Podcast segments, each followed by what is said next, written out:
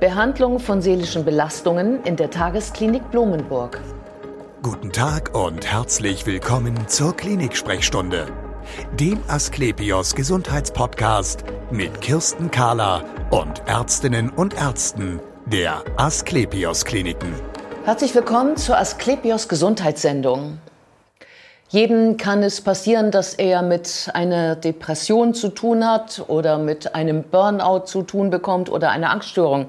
Und nehmen wir mal an, Sie suchen nach einer intensiven Behandlung, die aber nicht stationär sein soll. Da kommt eine Tagesklinik für Sie in Frage. Wenn Sie privatversichert sind oder beihilfeberechtigt oder Selbstzahler, dann könnte es die private Blumenburg Tagesklinik in Hamburg sein, die zu den Privatkliniken der Blumenburg gehört. Bei mir ist Dr. Stefanie Grabhorn. Sie ist ärztliche Direktorin der Privatkliniken Blumenburg. Schön, dass Sie da sind, Frau Dr. Grabhorn. Vielen Dank für die Einladung. Ähm, mit welchen Beschwerden kann man kommen? Einige habe ich ja schon genannt. Also eigentlich kann jemand kommen, der egal was aus dem psychosomatischen Formenkreis oder psychiatrischen Krankheitsbild hat, das heißt Angst, Depression haben Sie schon genannt, aber auch zum Beispiel Zwangsstörung oder psychosomatische Beschwerden im Sinne, dass man körperliche Beschwerden hat, also somatoforme mhm. Schmerzzustände zum Beispiel, mhm. ähm, bis hin auch zu Essstörungen. Da sind wir zwar nicht drauf spezialisiert, aber in leichten Formen können wir das auch behandeln. Mhm. Und die Situation, in der man sich befindet, ist dass man, äh, dass es nicht mehr ausreicht, einmal pro Woche eine Stunde eine Therapie zu machen wahrscheinlich, ne? Genau, die ambulante Behandlung wäre ja so einmal oder zweimal die Woche zum Psychotherapeuten zu gehen. Und wenn da eben bemerkt wird, dass das doch nicht ausreicht, dass man doch zu schwer belastet ist, dass die Therapie vielleicht nicht ausreichend äh, einen abholt an dieser Stelle, man mal raus muss aus dem Alltag, dann wäre zum Beispiel der nächste Schritt in einen teilstationären Bereich, das heißt in eine Tagesklinik. Ja, teilstationärer Bereich. Das heißt, ich stelle mir vor, ähm, ich schlafe nicht bei Ihnen. Also ich komme morgens zu Ihnen und gehe nachmittags wieder nach Hause? Genau, unsere Patienten kommen so zwischen 8.30 Uhr, 9 Uhr. Dann fangen die Therapien an und die können bei uns auch was frühstücken zum Beispiel. Also so ein langsamer Einstieg. Man soll ja nicht gestresst sein, nicht so wie zu Hause. Und äh, dann würde der Tag mit Therapien gefüllt werden, auch mit einer Mittagspause. Und am Ende des Tages, also so gegen 16 Uhr, geht man dann wieder nach Hause. Mhm. Und das reicht? Das ist halt natürlich ein intensiveres Programm, als wenn man eben nur ein oder zweimal die Woche Therapie hat. Und wenn einem das jetzt nicht reichen würde, zum Beispiel das tagesklinische Setting, wo man ja viel Therapie bekommt, sondern man muss wirklich ganz zu Hause raus, dann kann man ja auch noch mal versuchen, eine stationäre Therapie zu machen. Das wäre aber keine Tagesklinik mehr. Ja, genau. Also Sie bieten ja verschiedene Dinge an. Ich könnte ja auch stationär bei Ihnen mehrere Wochen sein. Genau. Ähm, ich kann, glaube ich, auch tatsächlich nur eine Stunde pro Woche nehmen, äh, ambulant. Ja, genau, das geht auch. Und eben diese Tagesklinik. Genau, damit können wir sozusagen den Patienten immer da abholen, wo er gerade ist. Also wir können sagen, geht es ihm ganz, ganz schlecht, dann vollstationär, geht es soweit etwas besser, teilstationär. Und wenn es wieder relativ gut geht, wäre wieder die ambulante Therapie. Das wäre sozusagen das Ganze wieder rückwärts. Ja, genau. Es klingt unkompliziert. Ähm, fünf Tage die Woche? Genau, wir haben fünf Tage die Woche. Es gibt aber auch die Möglichkeit, wenn jemand sagt, ich schaffe das einfach im Moment nicht, zu Hause zum Beispiel so viel abwesend zu sein, ich muss doch ab und zu nach Kind, Hund, Mann, keine Ahnung, gucken oder Frau, dann äh, könnte man auch Dreitages-Setting anbieten bei uns. Also man kann das in Anspruch nehmen. Das heißt, man würde drei Tage in der Woche in diesem tagesklinischen Programm sein und die anderen zwei Tage könnte man dann gucken, wie kommt man zu Hause zurecht. Ja, um auch auszuprobieren, was man vielleicht erarbeitet hat. Genau. Wir reden ja gleich darüber, wie dann die Behandlung bei Ihnen im Einzelnen aussehen mhm. kann. Ähm, spannend ist ja nur, ähm, in welchem Zeitrahmen man das so erlebt. Und äh, drei Tage die Woche dann bei Ihnen, zwei Tage zu Hause. Heißt das dann, ich bin durchgehend krankgeschrieben? Also das müssen wir gucken, wie man das in den Krankenkassen ja. natürlich dann abrechnet. Wenn es ein kleineres Modell ist, wird das etwas anders verrechnet, aber Sie sind krankgeschrieben. Also man darf wirklich dann erstmal raus aus dem Arbeitsalltag ja. und ähm, muss sich halt dann doch mal auf die Therapien konzentrieren. Das ist ja auch der Sinn der Sache, weil im ambulanten Bereich wäre man ja noch voll im Arbeitsalltag und geht nur ab und zu zum Therapeuten. Und im teilstationären Setting wäre ja schon die Idee, dass man mal wirklich rauskommt, den ganzen Tag mal nur mit sich sich beschäftigen kann und nur am Abend dann wieder zurückkehrt in seinen Alltag. Ja, es dauert ja auch eine Zeit, ne? bis der, also selbst wenn der Wille stark ist, ich muss jetzt etwas ändern für mich und ich muss auf die Bremse treten, weil es zu viel ist, braucht der Körper ja doch, hat er ja so eine Bremsspur glaube ich, oder? Auf jeden Fall. Also ich erlebe es oft, dass natürlich gerade die motivierten und engagierten äh, High-Performer, die möchten so schnell wie es geht wieder zurück in ihren normalen Alltag und in den Job. Und äh, dieses sich Zeit nehmen für sich selber und mal wirklich mehrere Wochen vielleicht auch zu sagen, ich mache mal nur was für mich, das fällt erstmal schwer, ist aber nötig.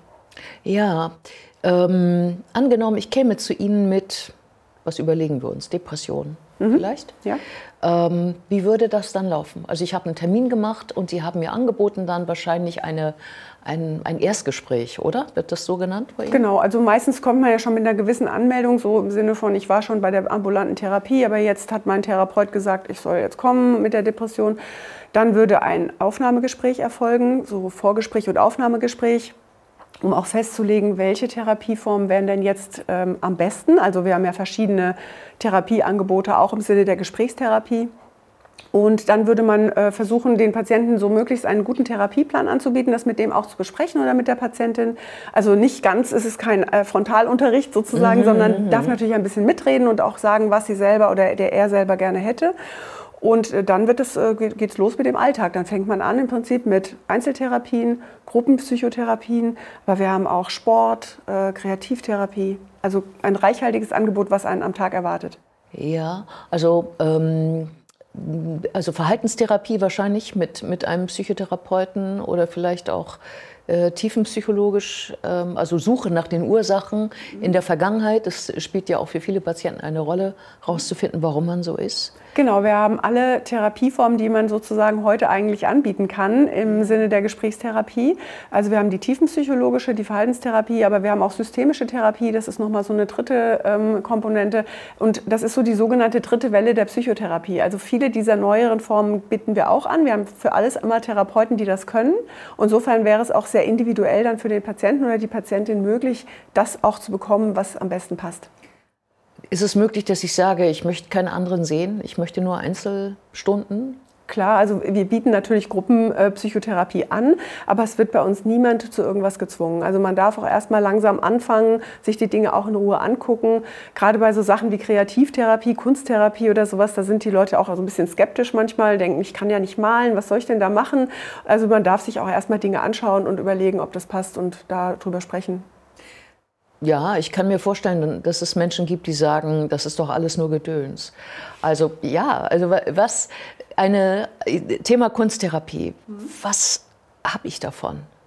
Also das ist ja ein ganz anderer Ansatz, um nochmal einen Zugang zu sich selber und seinen Themen zu finden. Die mhm. Idee ist ja nicht, dass man ein schönes Bild malt, was man dann zu Hause vorzeigt, sondern dass man etwas ausdrücken kann von sich selber, was man vielleicht selbst auch gar nicht so bewusst überlegt hat. Also man schaut sich am Ende sein Bild auch an und sagt, ach guck mal, was man da so rausholt aus sich selber, was äh, ich da zum Ausdruck bringe. Das ist ja auch nochmal was, Entschuldigung, äh, was eine andere Zugangsmöglichkeit bietet zu dem eigenen Erleben. Weil was ich über den Kopf erlebe, ist nicht immer das Gleiche, was ich, wie, ich, wie ich es über den Bauch ausdrücken würde. So kann man es vielleicht sagen.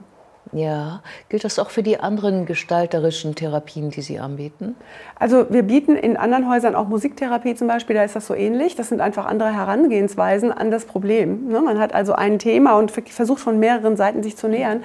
Auch Körpertherapie versucht das, indem ich eben körperliche Dinge tue und mich da anders erlebe und vielleicht plötzlich was spüre, was ich sonst, wenn ich nur denke, nicht gespürt hätte. Was wäre denn ein Beispiel in der Körpertherapie, was man da macht?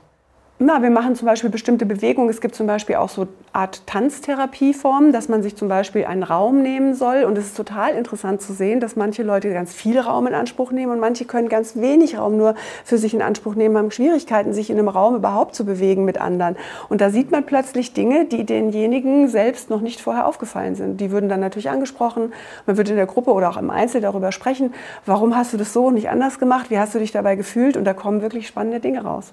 Ach so, also auch dem, dem Körper wieder einen Ausdruck geben oder eine Stimme geben oder sich selber auch anders verstehen. Genau, sich selbst mal auf einem anderen Weg erfahren, als nur über dieses verkopfte Sprechen. Das ist auch wichtig, aber das ist halt nicht das Einzige. Ja, das heißt, ich treffe bei Ihnen auch an Yoga zum Beispiel oder Achtsamkeitsübungen dann ja wahrscheinlich auch. Genau, sowas wie äh, PMR, also progressive Muskelrelaxation ja. nach Jakobsen, äh, Yoga, Atemübungen. Also wir haben alle und äh, ähm, wie gesagt, beim Meditationsübungen. Ja.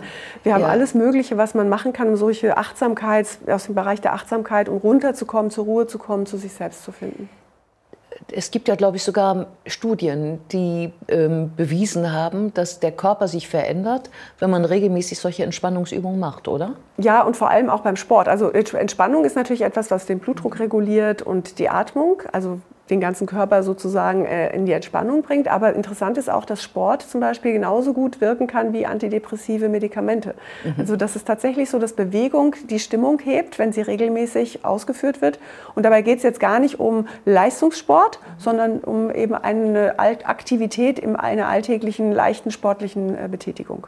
Ja, ähm, gelesen habe ich auch noch bei Ihnen auf der Webseite Ergotherapie. Mhm. Ähm, Ergotherapie, äh, dachte ich, gehört so in den Bereich der Reha im Grunde genommen. Also wieder ja, etwas greifen zu können. Aber es ist für Sie was ganz anderes offenbar. Genau, also klar, Ergotherapie ist ein weites Feld. Das geht im Sinne der Reha geht es ja eher um so neurologische Sachen, dass man wieder Dinge lernt. Ja. Aber im psychischen Bereich geht es darum, sich auch selbst wieder als leistungsfähig zu erfahren. Also oftmals ist da dieses, das kann ich nicht, das will ich lieber nicht probieren. Also sei es, dass man was knüpft, was bastelt, was zusammenbringt oder auch so was, so eine Mischung aus Kreativität und, und, und Leistung ist das ja. Und da geht es eher dran, auch wieder gerade im Sinne der Depression, indem man das Gefühl Gefühl hat, ich habe keinen Antrieb, ich habe auf nichts Lust, ich kann sowieso nichts, dass man das mal wieder abholt und sagt, guck mal, das klappt doch gut und jetzt hast du was erschaffen, was du dir vorher gar nicht zugetraut hättest. Ja, ähm, Jetzt haben wir über viele dieser Therapieformen geredet. Sehe ich denn auch ab und zu mal einen Arzt? Auf denn jeden ich, Fall. Ich komme ja auch mit einer psychosomatischen Geschichte. Das heißt, ich habe ja auch Symptome, vielleicht Schmerzen. Mhm. Also zum Erstkontakt auf jeden Fall sowieso gehört der Arzt ja dazu. Ja. Und da gehören durchaus auch, wenn es nötig ist, mal Laboruntersuchungen dazu. Eine körperliche Untersuchung gehört immer dazu. Am Anfang auch eine neurologische Grobuntersuchung, dass man mal weiß, ist da irgendwas, wo ich darauf achten muss, was vielleicht über das Psychische hinausgeht. Mhm. Und dann gibt es regelmäßig einmal die Woche, manchmal auch zweimal die Woche Arzt Arztvisiten. Und wir haben durchaus auch Ärzte, die also ärztliche Psychotherapie machen.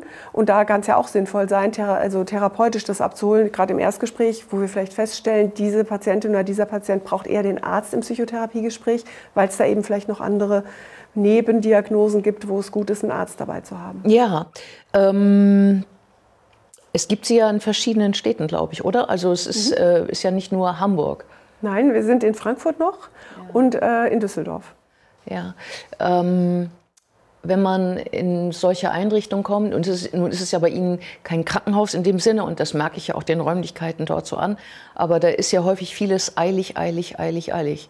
Ähm, wie machen Sie das, dass Ihre Belegschaft auch Ruhe gibt dem Patienten? Also, dass sie ihn entspannt und nicht anspannt? Also das ist natürlich erstmal unsere Haltung sowieso, weil wir arbeiten ja im psychischen Bereich. Da ist es eigentlich selbstverständlich, dass man alles mit Ruhe und Entspanntheit tut und die Patienten eher oder die Patientinnen eher versucht, den, die, diese Beschleunigung rauszunehmen und zu entschleunigen.